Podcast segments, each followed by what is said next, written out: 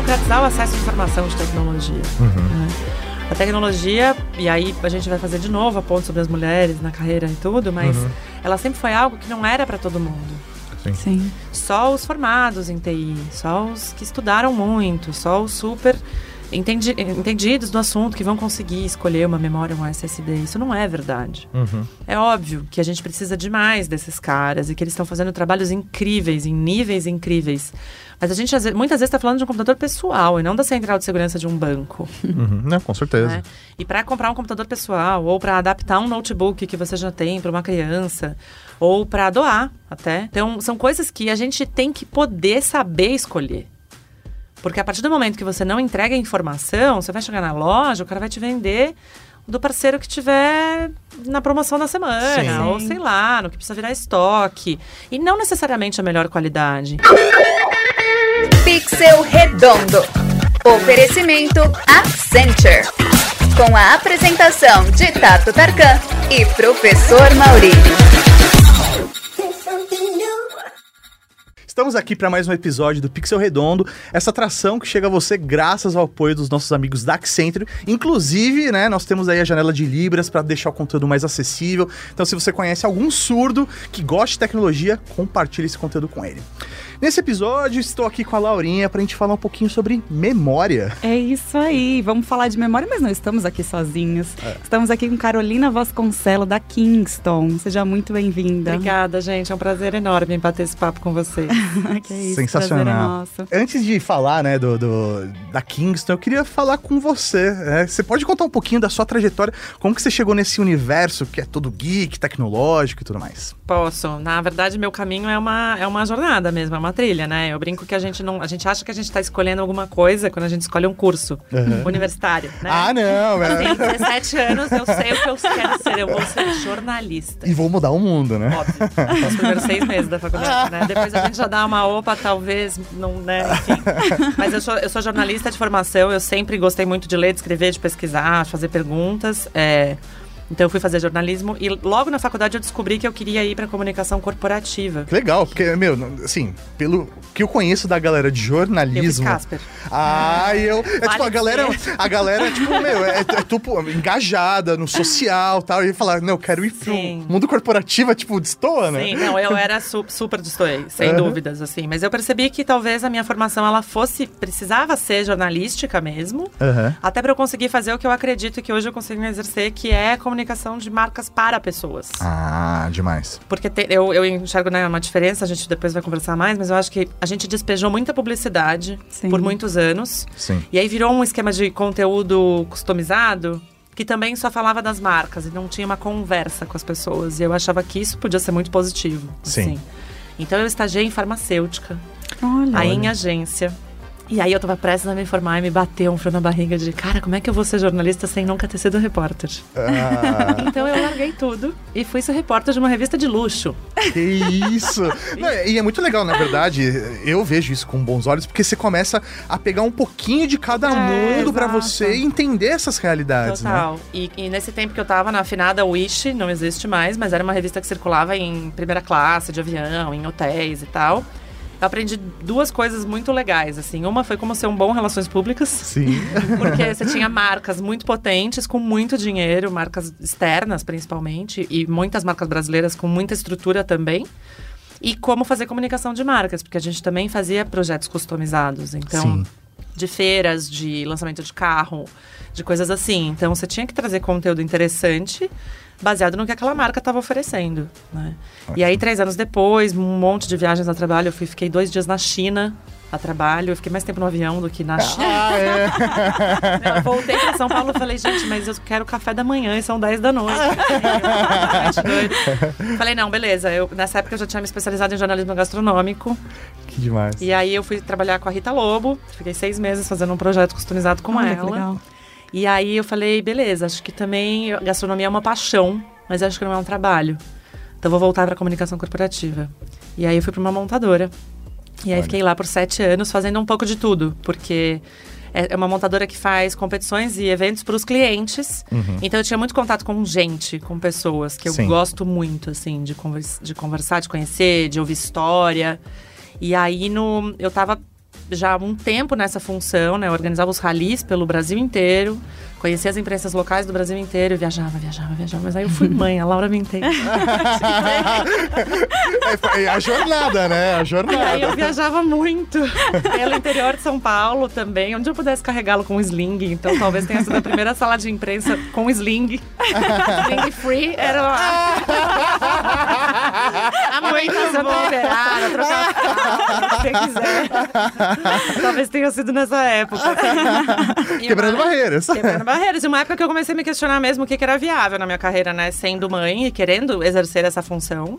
É, e, e, enfim, manejar meu mercado. E aí apareceu essa oportunidade na Kingston, era fim de 2019. E eu fui com a cara e a coragem na época para cuidar da parte de comunicação dessa marca de periféricos Sim. Sim. Que a gente tinha até então. E ano passado, eu tinha um ano e pouquinho, assim, de dessa, dentro dessa marca. Eu fazia algumas coisas pra Kingston já, já namora, já paquerava, sabe? Tentando. E aí, quando veio a notícia da venda da marca de periféricos, rolou isso. Carol, você quer ir? Você quer ficar em Kingston? E eu falei, eu quero ficar em Kingston, porque o desafio é incrível. Sensacional. E aí, eu estou no mercado da tecnologia agora. Olha só. Muito bom. Depois das comidas, dos carros, dos ralis, do luxo, né? Cheguei. Muito bom. Até, Carol, a gente falou isso, né, na- antes da gravação, mas acho que é legal a gente ressaltar isso aqui na, na gravação, né? Da nossa felicidade de ter essa gravação com você, de poder gravar um Pixel Redondo, que é uma atração. A gente entrevista os executivos, a gente fala com esse universo de tecnologia e. É uma dificuldade enorme entrevistar mulheres dentro desse mercado. Então, quando Sim, surgiu é. essa oportunidade, a gente falou: Meu, vamos embora, vamos falar com a É. Carol. Isso aí, fechou, sabe? Poxa, agradeço muito. É muito legal mesmo estar aqui. E eu acho que é, é importante a gente começar a desmistificar mesmo, né? Sim. É só uma curiosidade, mas mais ou menos um mês e pouco atrás a gente abriu uma vaga de estágio na Kingston. E a gente divulgou essa vaga e eu recebia currículos de meninos, de meninos, de meninos, de meninos. E assim, eu fiquei pensando, poxa, por que, que eu não estou recebendo currículos de meninas? O que que tá pegando? Assim, O que barra isso, né? né?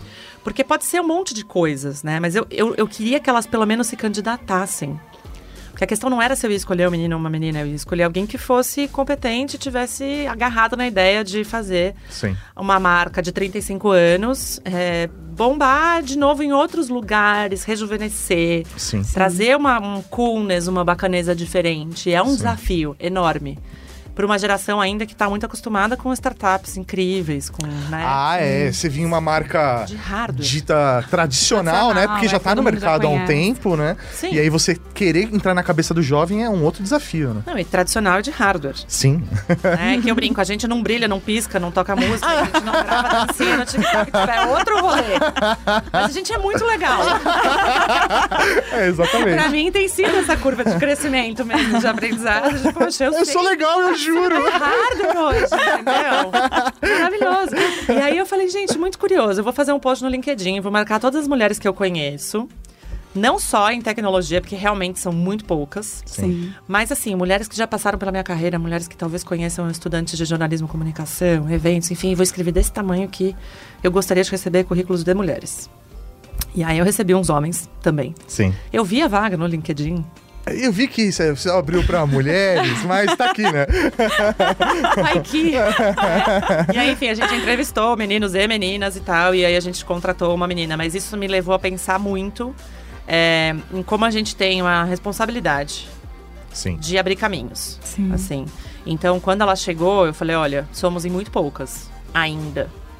E é no mercado da tecnologia, não é na Kingston. Eu, depois eu conto pra vocês um pouco também da estrutura, que é bastante feminina. E isso é super legal. Que bom. Mas no Brasil e na tecnologia, nós somos poucas. Sim. Então a gente tem que ter é, coragem mesmo, assim, porque é muito, muito fácil, muito cômodo, é o que a sociedade te diz o tempo todo. Isso não é pra você. Sim. É. Então não é pra mim. Por que, que eu vou mandar? Por que, que eu vou.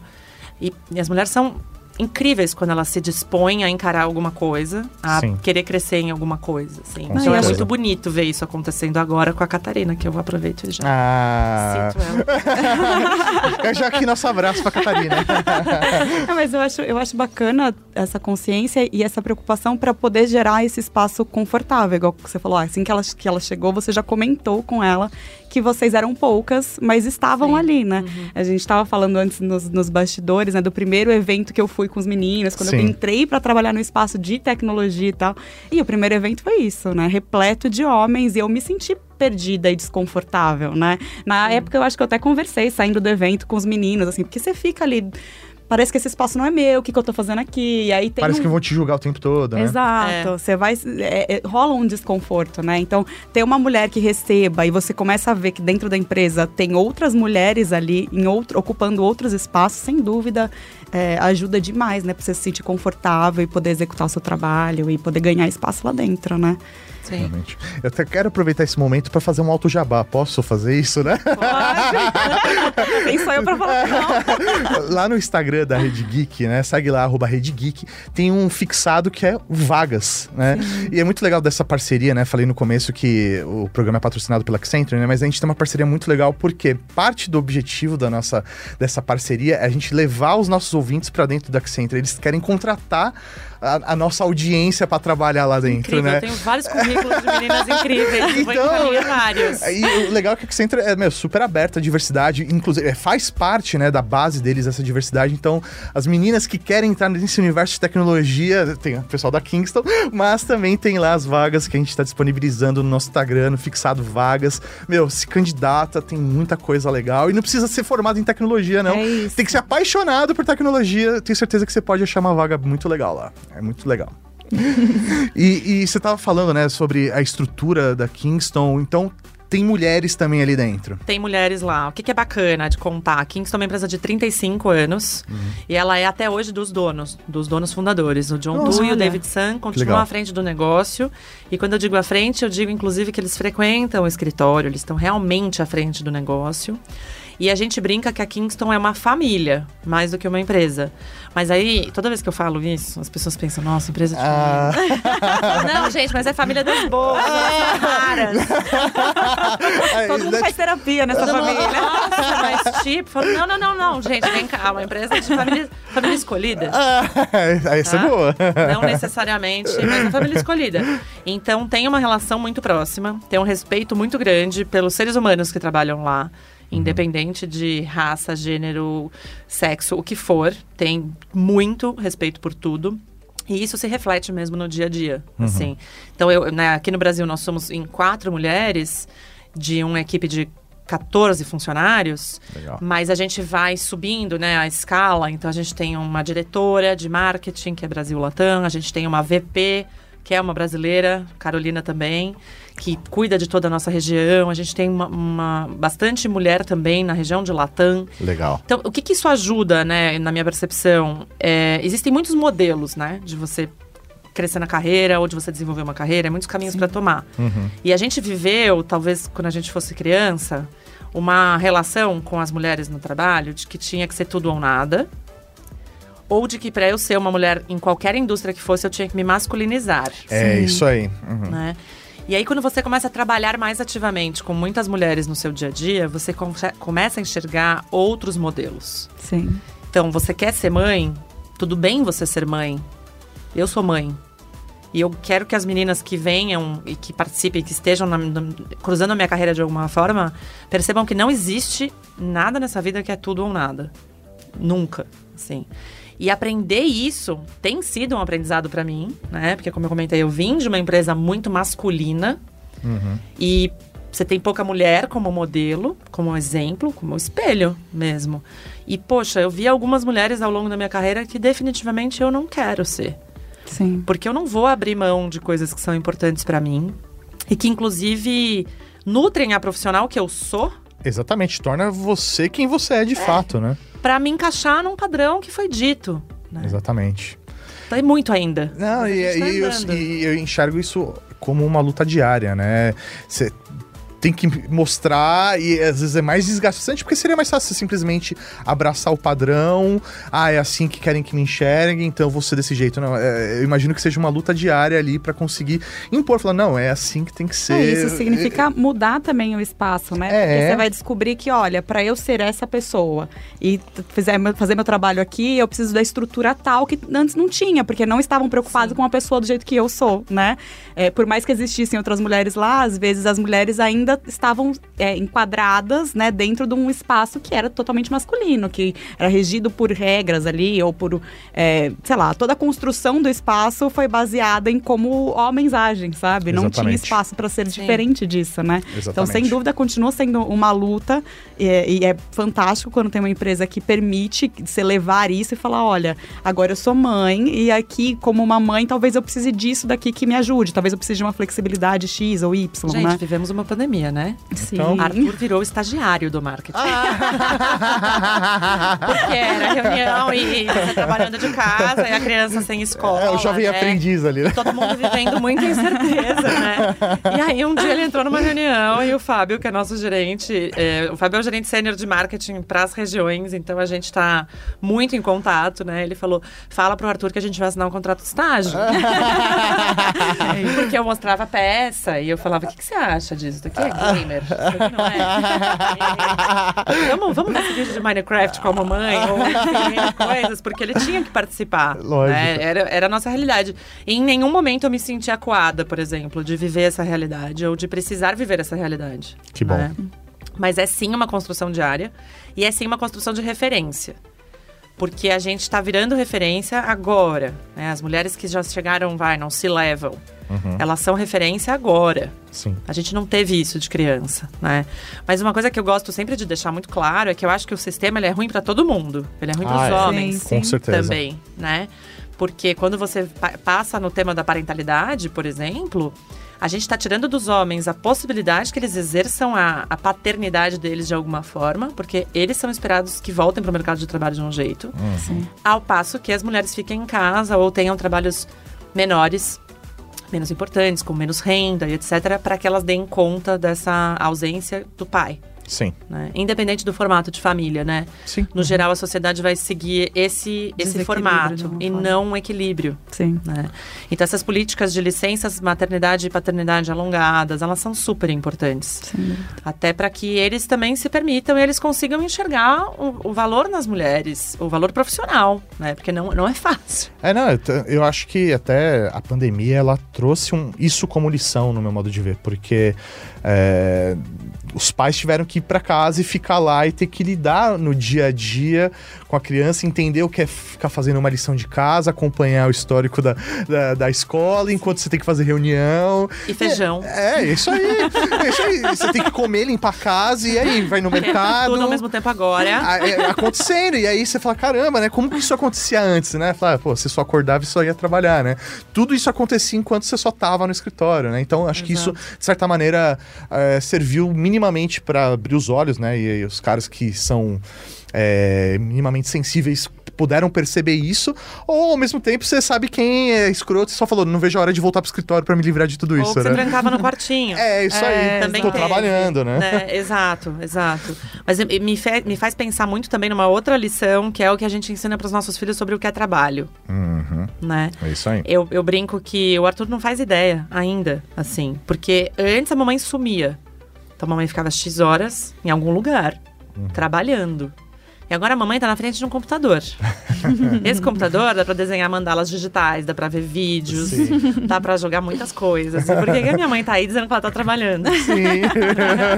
Então, acho que a nossa relação com o trabalho foi muito repensada, né? E o que a gente passa pra eles também, que nasceram envoltos na tecnologia. É isso aí, é isso aí. O- a conexão, né? O, o- vínculo que eles têm com esses aparelhos, com a tela, com o smartphone, o computador, né? É trabalho, é lazer, mas também eu preciso disso para eu fazer uma compra. Tá tudo ali, né? Tudo. É muito louco isso, é muito louco. A gente até brinca, né? Que quando vem alguma criança aqui pro escritório, dá dó dos pais, né? Porque a criança vem aqui e fala: Meu Deus, eu quero trabalhar aqui, né?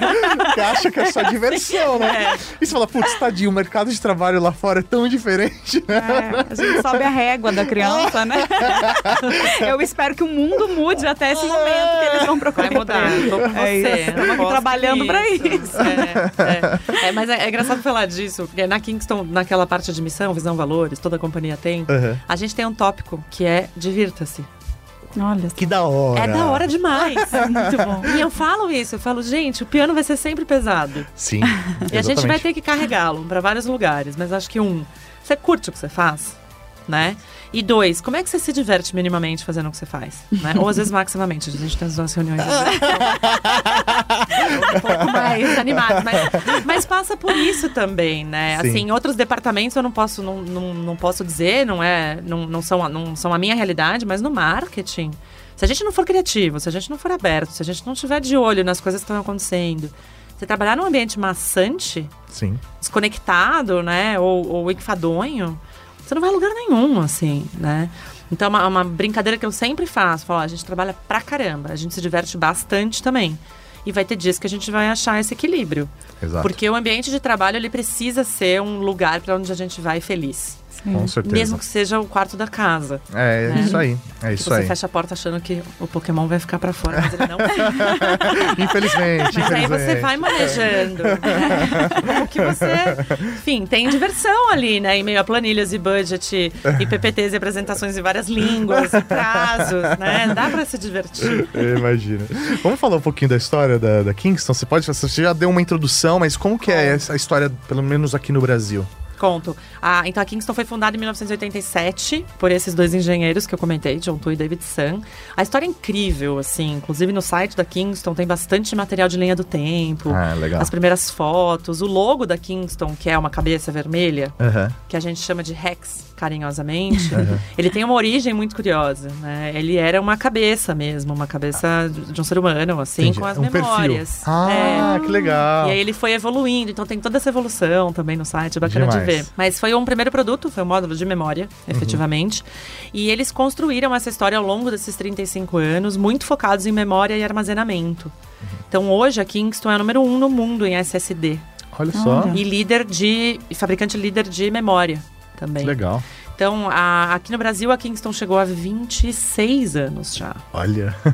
Ele foi o primeiro escritório de América Latina, foi baseado em São Paulo.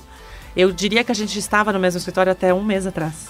Olha. E aí a gente mudou agora para o escritório novo, né? Também marcando essa nova fase de companhia, 35 anos, a gente, né, reescrevendo e escrevendo novas histórias, então. Mas foram 26 anos no mesmo escritório. Que país que, que nasceu? Kingston? Nos Estados Unidos, na Ah, Califórnia. Isso, isso. E aí depois, hoje vocês estão em- no mundo inteiro. No mundo inteiro, no mundo inteiro. Tem escritório em vários países, em várias cidades. Uhum. Aqui na América Latina, só São Paulo tem escritório físico, mas a Uhum. gente tem time em todos os países também. Legal. E a Kingston está presente em todos os países, com produto, com line-up completo. E hoje a, a fabricação de vocês é, é local também ou ela Não, não. Ela é externa. É externa? Ela é o Ásia ou os Estados Unidos. é. Entendi. Isso. E aí de lá é Onde a gente distribuído. também tem escritório, firmas, Uhum. enfim. E aí de lá a gente distribui. Isso. Foi talvez o maior desafio pandêmico. Foi a questão logística. Imagina. Mas a Kingston sempre trabalhou e continua trabalhando com uma margem de segurança. Uhum. Então, para manter parceiro abastecido, especialmente no momento em que todo mundo passou a precisar de mais do que tinha. Sim. Exatamente. Ah, eu vou fazer um upgrade de RAM mês que vem. E aí, de repente, você precisa trabalhar e o upgrade de RAM é agora. E aí o mercado não tinha produto. E a gente conseguiu manter o mercado abastecido. Pô, que sensacional isso, né? É, Isso mostra até a, a segurança, né? A estabilidade que a empresa tem, né? Do, dentro do seu mercado. E eu acho que é o tipo de coisa que deve é, facilitar porque vocês são focados, né? Vocês trabalham com memória, né? Não é, ah, faço memória e também monitor e também carro, né? Você entende do seu nicho, qual é o seu mercado e você consegue atender ele muito bem, né? Isso realmente deve fazer bastante diferença em momentos como esse, né? Mas eu, eu vou confessar aqui, porque a primeira coisa que me passou pela cabeça em falar de Kingston é pendrive. Sim, memória afetiva. Exato, é. todo mundo. Até essa memória, né? Sim, sim. E como que dúvida. é, assim, pra marca tá tão associada de alguma forma a um produto? Sim. Porque não, não é só pendrive, né? É isso, a gente tá, você falou do- da colocação né, no ranking como primeira em questão de memória, não só algo, um dispositivo que a gente conheça, né? Sim. É, como que foi esse processo da marca para talvez expandir isso para os clientes, para que a gente percebesse Kingston não só nesse produto? Adorei sua pergunta, porque é uma pergunta que muita gente me faz na vida real, assim. Ah, eu trabalho na Kingston, dos pendrive? eu falo, mesmo. mas senta aqui que eu vou te contar mais um pouco da história. Mas pra gente é uma honra, na verdade, né? Porque os pendrives, eles realmente eles mudaram o jeito de transferir, de armazenar informação, Sim. né? Eu sou do tempo que a gente ainda gravava o, o trabalho da escola no disquete. É isso aí. Na faculdade eu também gravei. Depois das coisas. Aí, graças a Deus, eu tive um pendrive, mas é isso. É, passou pela nossa, por muitas gerações, pela nossa geração especialmente, a gente está nessa, nessa divisão, né? Mas como um produto que facilitou demais. Sim. A troca de informação, o armazenamento de informação, envio de informação e tudo mais. Então hoje a gente continua comercializando. A gente, né, o pendrive é uma unidade flash, de memória flash. Então a gente tem essa linha de flash que é super importante, continua sendo. Ah, uma grande novidade agora é que a gente tem uma linha criptografada para pendrives. Legal. Então, documentos sensíveis, documentos é, podem ser governamentais, podem ser militares, podem ser é, pessoais, podem ser fotos do filho, podem ser um contrato que você precisa mandar para casa da Laura. Sim. Você vai mandar isso com senha. E a Laura consegue abrir. E isso tem todo um sistema de segurança por hardware, Olha. não só por software. A gente tem as duas linhas. Então, você tem Sim. segurança por software, segurança por hardware, que leva essa linha de produtos para um nível de segurança realmente alto. Então ele continua no nosso line-up, né? O que que pra gente é uma grande honra mesmo, assim, as pessoas falam, ah, mas você trabalha tanto para fazer o branding das outras marcas. Sim, mas a gente tem um- uma história que é muito importante de ser vista, de ser lembrada, de ser guardada com memória mesmo, memória afetiva, que eu brinco, né? A gente tem campanha no Instagram de memória afetiva. Legal. Porque a gente fala, memória é um monte de coisas, né? não é só hardware. Então, a confiabilidade que você não vai perder seu trabalho, é a, con- a confiança de que você vai ter suporte técnico local, por exemplo, e que você nunca vai ficar na mão com o produto que você comprar. É garantia. Então, todo mundo que já teve pendrive Kingston já viveu isso de alguma forma. Então, agora a gente está reapresentando novas linhas. O que acontece muito é que a grande maior parte das pessoas tem Kingston nos seus computadores, mas elas não sabem. Sim. Ah, Porque já vem embarcado. Sim. né? É, a gente aqui no Brasil, a gente é super B2C, que aí, ótimo que eu amo pessoas. Mas a gente tem um braço Sim. enorme de B2B. Não, e o que faz ah, isso até explica muito até da postura do mercado de computadores, sei lá, você vai comprar um computador com Windows, é, ele tem lá todos os adesivos, né? Tem lá, tipo, o do processador, o da placa de vídeo, o do sistema operacional, né? Vem todos os adesivinhos, né? Aí precisaria, de repente, do adesivo da Kingston lá pra lembrar, olha, aqui dentro tá sendo... Memória é. A memória é Kingston. É engraçado você falar isso. A gente acabou de lançar uma linha de computadores em parceria com o Varejo, ah, que demais. que são Power by Kingston Fury. Ah, que legal. Justamente por isso, porque a gente, a gente ajudou a fazer a curadoria. Junto Entendi. com o nosso gerente de tecnologia, o, o nosso outro gerente de trade marketing. Aqui no Brasil? Aqui no Brasil. Você pode falar? É Posso, um- posso é- super.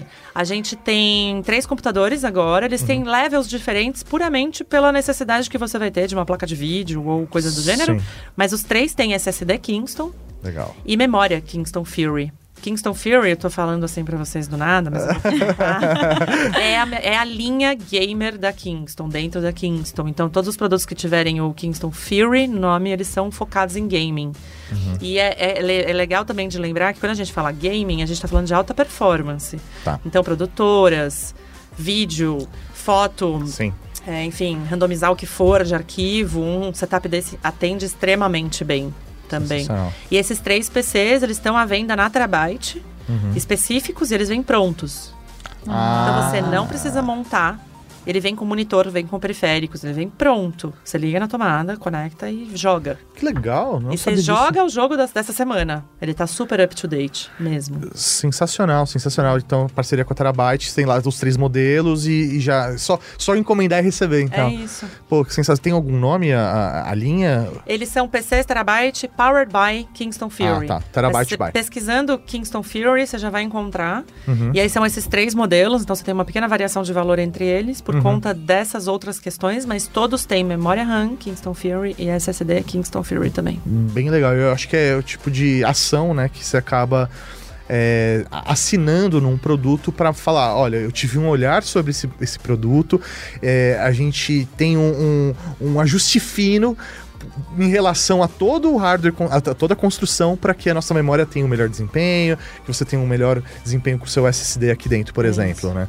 E aí você começa a criar vínculo com a pessoa, falar, putz, se, se eu tive um bom desempenho com esse produto dessa forma que está assinado pela Kingston, os periféricos deles são bons, né? Então faz muito sentido, bem legal essa estratégia, bem legal. E a nossa ideia sempre é, é democratizar o acesso à informação de tecnologia. Uhum. né? A tecnologia, e aí a gente vai fazer de novo a ponto sobre as mulheres na carreira e tudo, mas Uhum. ela sempre foi algo que não era para todo mundo. Sim. Sim. Só os formados em TI, só os que estudaram muito, só os super entendi- entendidos do assunto que vão conseguir escolher uma memória, um SSD. Isso não é verdade. Uhum. É óbvio que a gente precisa demais desses caras e que eles estão fazendo trabalhos incríveis, em níveis incríveis. Mas a gente muitas vezes está falando de um computador pessoal e não da central de segurança de um banco. Uhum. Não, com certeza. né? E para comprar um computador pessoal ou para adaptar um notebook que você já tem para uma criança ou para doar até, né? Um, um dos meus colegas fez essa ação na pandemia, né? Ele fez um upgrade num notebook para que uma pessoa pudesse continuar estudando enquanto na pandemia. Então, são coisas que a gente tem que poder saber escolher.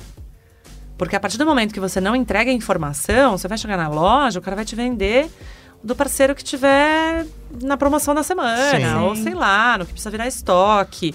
E não necessariamente a melhor qualidade. Então, eu, eu não, não vou falar de vendas, porque não é a minha seara, mas eu- o que eu digo é, a gente tem uma parceria incrível com muitos revendedores. A Kingston não vende diretamente no Brasil. Tem Kingston Store, tem vários outros varejistas revendedores. Mas a nossa comunicação com eles é sempre vender o valor do produto. Sim. Né? nós somos a, ulti- a única marca que tem garantia vitalícia para algumas linhas. Ah, que legal. Garantia de 5 anos para outras. Suporte técnico local no Brasil em português. Você vai ter atendimento. Você não vai comprar de um lugar X. É, então isso que eu na mão. até queria entender, né? Porque você falou que a fabricação não é local, né? Uhum. Vocês têm um escritório administrativo, mas então é, existe um suporte local, não é simplesmente, ah, Existe. quebrou, vou trocar, você vai mandar uma peça e substituir. Não, existe um suporte técnico Existe mesmo. um suporte técnico local e ele não atende apenas troca e garantia. Ah. Você vai falar, Carol, eu preciso fazer um upgrade. Meu sistema é esse. Você Aham. liga no meu suporte. O suporte vai te ajudar a escolher o que você precisa. Olha que legal. Ou eu tenho um projeto corporativo, de qualquer tamanho que seja, de um Uhum. consultório ou uma indústria. A nossa equipe está pronta para entender a sua necessidade e para te indicar os melhores produtos, inclusive para te conectar com um distribuidor ou com um varejista para que atenda aquilo. Entendi. Então a nossa dica é sempre, liga no suporte, os meninos são incríveis. Eu sei que é tentador ligar pro seu sobrinho, mas ligar para o suporte pode Gente, ser uma quem, quem boa. estiver ouvindo, pega um post-it agora, escreve, liga pro suporte. Ah, mas meu sobrinho, né? Eles também, provavelmente, eles manjam muito. Mas a gente, se- de verdade, a gente vai conseguir te encaminhar um pouco melhor, né? E, e a questão é essa mesmo. A gente sabe que a gente tá numa época de muita oferta, né? Sim. E às vezes fica um pouco perdido de, poxa, mas onde eu compro? Às vezes um lugar tá muito mais barato. Uhum. A gente sempre indica, compra nos parceiros oficiais indicados, porque esse, esse escritório administrativo, ele tá ali todo dia, olhando para esses parceiros Sim. boas práticas, se esses parceiros atendem bem ao nosso cliente, Uhum. se os parceiros também fazem trocas no, no- no tempo de garantia do vendedor, Uhum. o quanto esse parceiro está se importando com o seu destino final Sim. e não apenas com a venda dele. Então, os parceiros que a gente trabalha hoje, eles são muito focados também em ter a mesma linha que a Kingston tem, de foco e atenção para o consumidor. Não, não adianta você vender no melhor preço e você não dá suporte, você não entregar na data, você não. O cara fica no escuro. Com certeza. Isso não. É, eu imagino que até o mercado cinza deva ser um mercado complicado para vocês, né? Porque, é, primeiro, existe também a pirataria, né? A falsificação, né? É, mas tem um mercado cinza de, sei lá, o lojista importar por conta própria e ter um preço que às vezes não é compatível com o restante do mercado que trabalha da maneira legalizada, né?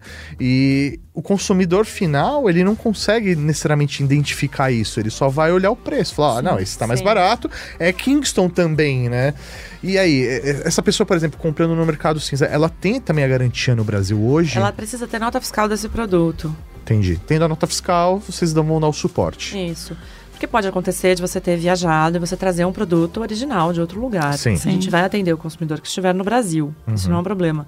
Mas eu acho, Mauri, que é um problema de todos os mercados. Ah, é. né? Uma questão de todos os mercados. E aí é uma responsabilidade, sim, das companhias de deixar sempre muito claro aonde elas estão e, e aonde elas estão tomando esse cuidado com o destino final Sim. e aonde elas não estão.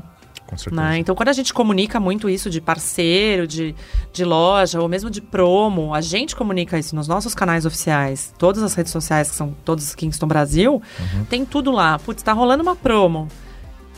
Tá lá. Ou o suporte tá sabendo. Isso, isso tá alinhado para que ninguém mesmo caia nessa, nessa armadilha, É. né? Porque no fim. É isso, né? São pessoas e são outros comércios e etc. que não estão preocupados com o consumidor. Exatamente, exatamente.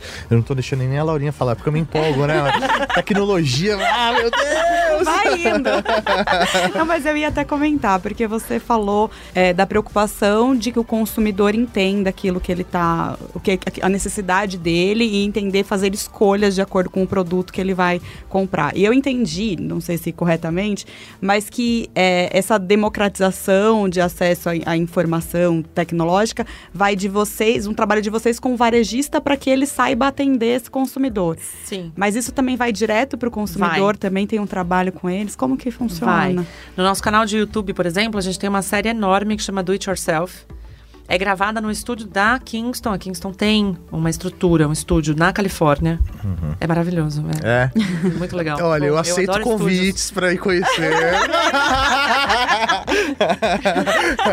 eu duvido que seja maravilhoso.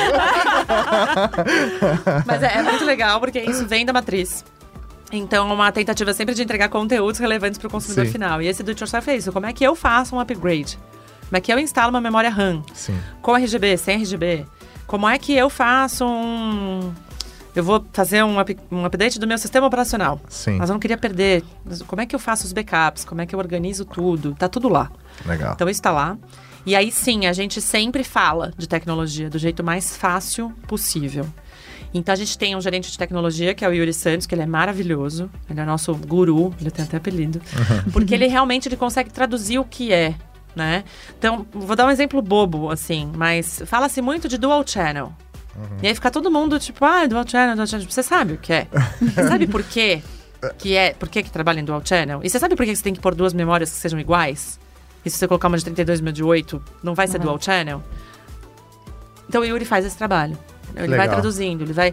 E ele explica como se for. Ah, são duas rodovias, são duas. Então ele vai te traduzindo em termos muito concretos e realistas, para que você saia daqui falando, beleza, consigo entender.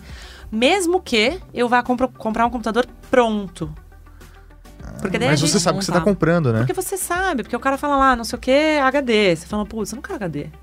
Né? Assim, quem hoje em sua consciência ainda quer HD? Gente, troquem HD. SSD é vida. SSD é vida. Né? E aí a pessoa fala, "Ah, mas eu comprei, tava um preço super bom. E aí, sei lá, com SSD tinha uma diferença minúscula. Mas o ganho em qualidade de vida Nossa. que essa pessoa vai ter usando uma outra peça, um outro hardware, é, é imensurável, assim. Então passa pela gente mesmo, é uma preocupação do marketing, né? Como é que eu conto? A gente tem um serviço no site que é um, eu, eu brinco que é um Tinder de tecnologia, porque você coloca o seu PC, Aham. o modelo, as specs, e ele já te diz o que funciona pra você. Ah, que da hora. Dá os matches ali. Sério, você não pode dizer que você não sabia o que você tava comprando. Sabe? Não tem, não tem filtro de, perf- de foto de perfil. Isso aí. isso, é Tá garantido, né? Garantido. né? Na dúvida entre voltar pro aplicativo e pesquisar a memória. E hoje, qual é a linha de produtos de vocês? Aqui no Brasil, pelo menos. Aqui no Brasil a gente oferece 100% da linha. Então, tudo baseado em memória e SSD. Então, a Tá. gente tem uma linha de, de flash, que a gente Hum. chama, que são os pendrives, os USB drives. Todos os cartões de memória. Só no Brasil, né? Chama de pendrive, né? O resto do mundo é flash drive, Flash né? drive, é, ou USB, né? Ou depois US, USB-C, Uhum. enfim, mas chama de drive, de flash drive. É, então, cartão de memória para câmera, é, cartão de memória para drone, para GoPro, para armazenamento de celular, tem toda essa linha completa. Naquele perfil, também. tipo, ah, não, você quer gravar em Full HD, tem lá classe 10. Todos. Aí as classes de acordo com aquilo que você vai usar. Isso, inclusive uma linha que chama Endurance, que é uma linha focada em, por exemplo, câmera de segurança. Vai ficar muito tempo funcionando, é um cartão que precisa ficar de gravando e ficar regravando o tempo regravando. todo. Exato, é um cartão específico para isso. Aí a gente tem toda a parte de memória RAM, Uhum. e aí a gente tem RAM é, sem marca mesmo, que são aquelas peças internas, principalmente de notebook sim, e sim, tal. sim, aham. A gente tem toda a linha de, de memória RAM gamer, que a gente batiza faz um ano que a gente batizou de Kingston Fury, Legal. que é essa linha focada em alta performance e game. Inclusive, bateu vários recordes de overclocking e tudo. É uma linha Legal. incrível, assim. Aí a gente tem Com a linha... RGB, imagina, né? Porque é. o que, é o que deixa mais rápido, né? É o RGB. RGB é muito mais rápido. É, muito mais rápido. RGB dá mais FPS. É, isso aí. Mas sim, a gente tem opções com o E100 e já temos DDR5, que é a nova geração Ah, também, já está disponível no mercado, né? E toda a linha, a Kingston tem uma preocupação de sempre ter todas as, todos os produtos disponíveis. Então, você não vai ficar na mão com o DDR4, quando o DDR5 Ah, entrou. entendi. A gente vai sempre atender toda a linha de consumidores.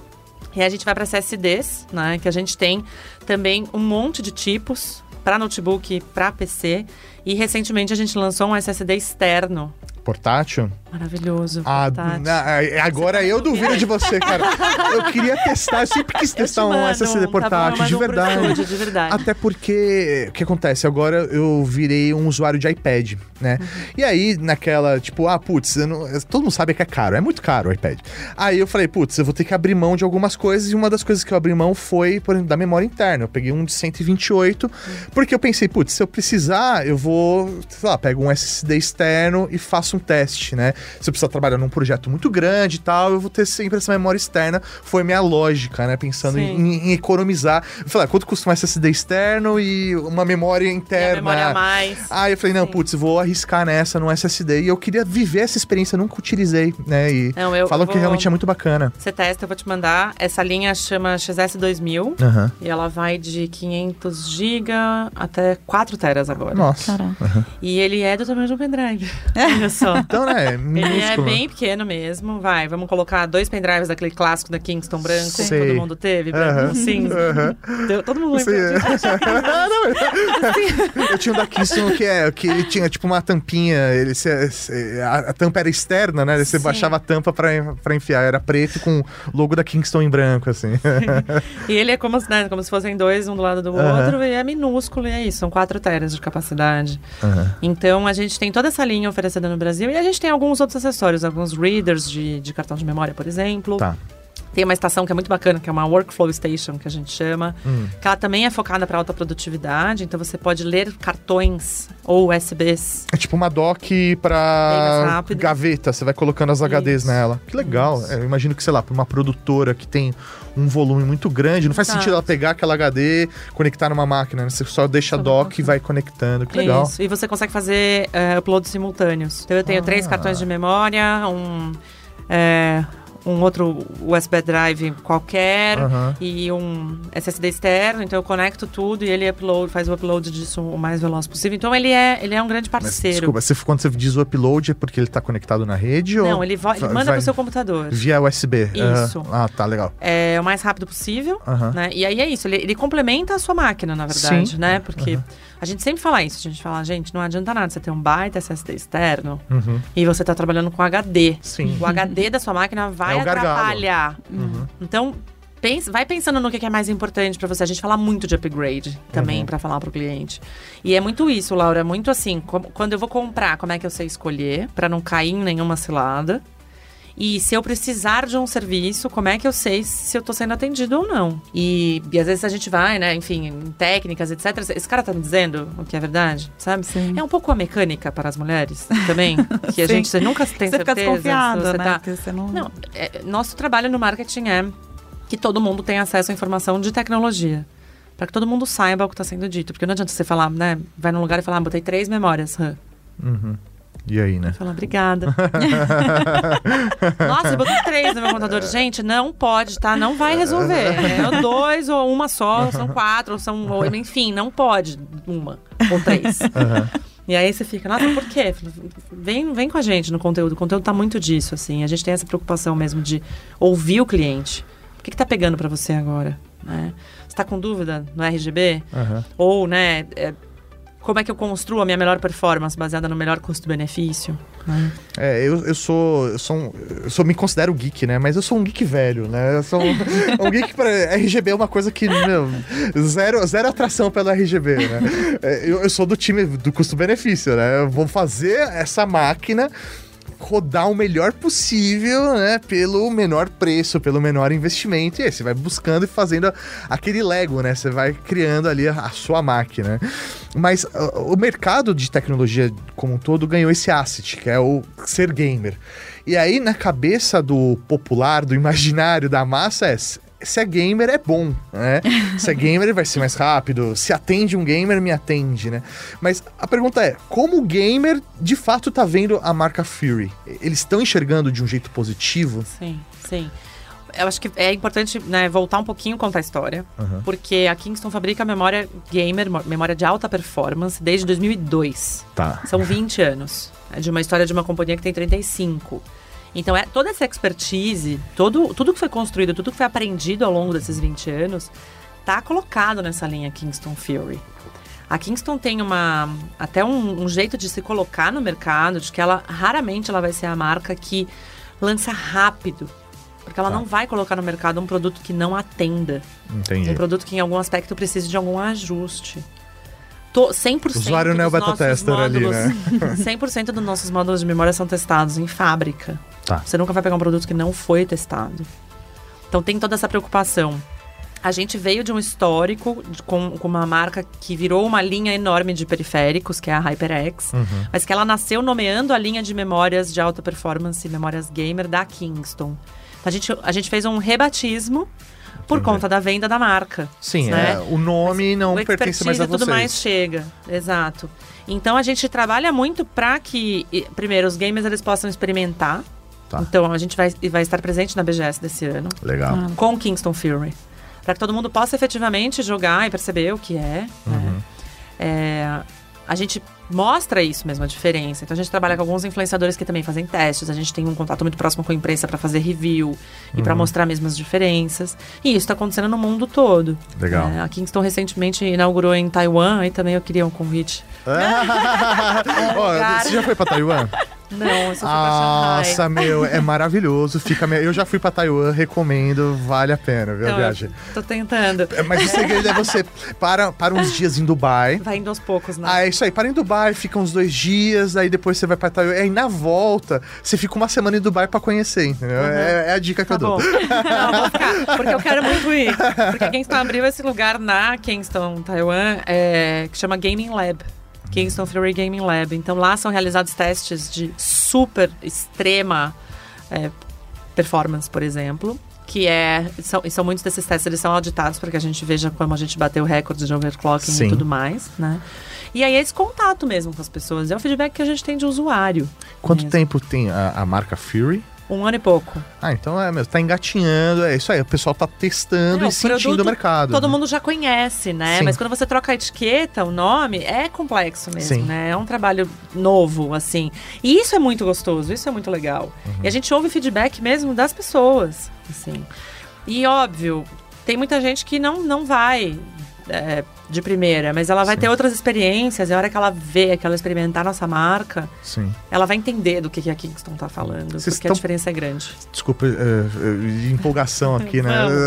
Vocês estão patrocinando algum time hoje de esportes? A gente tem quatro times internacionais. Ah. É, a Team Liquid, que é gigante também, Sim. assim como a G2 e a Cloud9. Sim. E aqui na região, em Latam, a gente tem Isurus também, que eles estão super fortes. Né, Em todos eles tem jogadores brasileiros. É, né, e é legal porque isso também é uma forma de você entrar, né? Você tem ali, é, sei Ser lá... reconhecido diante desse público, É, né? Que exatamente. consu- consumiria esse, esse produto. Mas deixa eu. Não sei se eu que me perdi aqui. É, mas vocês já tinham esse produto de alta performance. E aí vocês fizeram um. Deram, foi um renome, é foi, isso? foi. Pra poder chegar nesse público que nem o Mal Não, falou não. de alguma forma ou Não, não? a gente trabalha com público gamer desde 2002. A primeira memória de alta performance lançada pela Kingston se chamava Kingston HyperX. Por ser uma memória de alta performance já focada em, em- em ganhos mesmo de velocidade, etc. Focada para game, que no fim é o que o gamer precisa. Sim. Quando essa linha, essa, essa- esse nome HyperX, ele foi crescendo, ele virou uma linha de periféricos também. Ah. Tudo brilhante também. Sim. maravilhosos, assim, eu sou super fã. E aí, a partir do momento que essa linha de, que essa divisão de periféricos, ela foi vendida, ela leva a marca. E aí eu não posso continuar chamando as nossas memórias de HyperX, porque Sim, essa marca foi embora. Sim. Mas o produto tá aí, o produto tá evoluindo, o produto é conhecido do mercado, ele ganhou um novo nome mesmo. E o público fez esse reconhecimento. Fez. E aí vou puxar total a sardinha pro meu departamento. Porque assim, foi um esforço grande do marketing pra gente sempre comunicar isso pra imprensa especializada, pros influencers, pro mercado, pros varejistas. Pra todo esse ecossistema mesmo e de mostrar que sim, a gente continua e cada vez mais muito focado em trazer o melhor pro gamer. Sensacional. E, Carol, é, a gente pega intimidade, É, né? já. Chama de Carol Mas e pelo tal, né? Deus, a gente falou Carolina, eu vou falar, ai meu pai. Cara, mas como que é, por exemplo, a comunicação de vocês hoje no Brasil? Ela é localizada ou vocês pegam só uma campanha global, traduz pro português, ou não? Tem um desenvolvimento interno pra falar com o brasileiro? Porque imagino que o mercado brasileiro seja, tipo... Único. É, é isso aí. Brasileiro é único, né? É único, é único. Algumas coisas a gente sim, a gente faz, a gente faz essa, essa passagem, né? Pro português, por exemplo. Uhum. Ou a gente. A gente troca muito, a verdade é essa. A gente tem reuniões mensais com todos os times do mundo inteiro. Sim. Então a gente tá sempre trocando referência, trocando ideia. Putz, isso daqui funcionou, isso daqui foi muito legal. Isso daqui o público é, gostou porque entendeu, porque tinha um conteúdo relevante, etc. A gente troca bastante, a gente localiza algumas campanhas, mas o, o, o grosso grande tá, é feito aqui. Ah, que legal. Então, o que, que a gente usa? A gente usa os vídeos de produtos que são filmados pela própria Kingston, Sim. né? Sim. Nesse departamento de criativo que existe lá. A gente usa esses outros conteúdos, o Do It Yourself, que também é feito pela Kingston na Califórnia, a gente traz. Mas muita coisa é criada e feita aqui justamente por isso, porque a gente ouve muito o consumidor brasileiro. Sim. E é um público muito único, assim. Não tem em nenhum lugar do mundo nem, ninguém parecido com a gente. Isso é muito legal. É, não, com certeza, né? Torna até. É, mostra até o potencial que a gente tem, né? Como mercado consumidor e tudo mais. A gente vê o mercado gamer no Brasil, ele só tá em expansão, continua crescendo, não tem crise, né? A coisa só continua evoluindo e faz sentido dar uma atençãozinha pra isso. Ainda mais, ainda mais considerando que, sei lá, se- provavelmente vocês dividem os seus territórios em Latam, né? É só a gente fala português, né? Então você não Exato. consegue criar um- uma campanha. De pra Latam, não. Tem que ser Latam e Brasil, né? É, e por mais que o gamer ele tenha vários pontos de intersecção, porque eles jogam muito os mesmos Sim. jogos, etc Uhum. e tal, tem muitas questões culturais que permeiam essa relação com os jogos, Uhum. né? A gente tem, é, no Brasil, 74% Uhum. dos, brasi dos brasileiros ouvidos pela pesquisa Game Brasil dizem que jogam. Sim. E aí, é, jogam como? Jogam aonde? Sim. Isso é diferente, né? Então é isso, muitos entram pelo mobile e aí eles querem ter um computador. E é nosso papel mesmo, mostrar o que é bom e o que não é, o que vai deixar o cara na mão e o que não vai deixar o cara na mão. Porque é um investimento alto, estamos falando de Brasil. Sim. Tem esse fator extra, né? Então, quando a gente fala que a gente quer que ele entenda o que ele está comprando, é, é também por isso. Porque ele já começa tendo uma experiência que ele não vai ficar na mão, que ele não vai ter problemas. E que ele vai migrar ou ele vai começar a jogar no PC, por exemplo, já com uma experiência top mesmo. Né? Com o suporte aqui, com as garantias aqui. Legal. E a, a gente estava falando um pouco nos bastidores ainda de como pra gente é, é legal trazer as marcas pro Pixel, que é essa aproximação de ver quem são as pessoas é, da marca, né? E aí você estava comentando ali, só soltou um pouco falando do processo de vocês de reconhecimento, de mostrar essas pessoas atrás da Kingston, né? Como que foi isso? Isso, isso tem sido um trabalho interno? Tem. Faz uns dois ou três anos, a gente lançou globalmente uma campanha que era Kingston is Everywhere. Para explicar mesmo que tem Kingston no, no smartwatch, no, nos dispositivos é, móveis, na, nos satélites, nos aviões, nos carros inteligentes, enfim, que tem Kingston em muitas tecnologias. Na sequência, no ano passado, essa campanha mudou para. Ela evoluiu, né? Para Kingston is with you. Ela, ela sai das coisas, ela vem para as pessoas. né? E foi muito, muito bacana. E esse ano é, está, em- está rodando esta campanha que chama Kingston is With You também. Mas o vídeo desse ano, ele mostra as pessoas que fazem a Kingston. E aí eu tive essa honra imensa de ser convidada para aparecer no vídeo. então eu estou lá representando o Brasil. Uma Tá no YouTube? Tá no YouTube? Tá no YouTube. Legal. É, e é esse vídeo que ele conta exatamente isso, como que essa empresa funciona, sendo uma grande família de escolha, e que as pessoas fazem tecnologia para outras pessoas, que é uma empresa feita de pessoas para pessoas. Isso é, é, é uma coisa que eu acho incrível, quando a gente passa desse limite muito imposto mesmo pela sociedade que a gente vive e tudo mais, de que como se não tivessem pessoas nem do lado de lá e nem do lado de cá. é como se a marca fosse algo é, muito institucional a ponto de não, não, não ser permeada pelas pessoas e pelas experiências que as pessoas trazem. E como se o consumidor ele fosse pura e simplesmente escolher porque tem uma etiqueta. Sim. E é muito maior do que isso. Então, essa campanha, ela, ela abarca toda essa filosofia de Kingston mesmo, que vai do fornecedor ao cliente. São, é todo mundo muito bem cuidado para que fique. E traz essa visão de que a gente não é. A tecnologia sozinha, ela não serve para nada. Meu, acho que a, a, sensação que eu tenho é que a gente podia ficar aqui horas e horas conversando. é, abriria uma cerveja, sabe?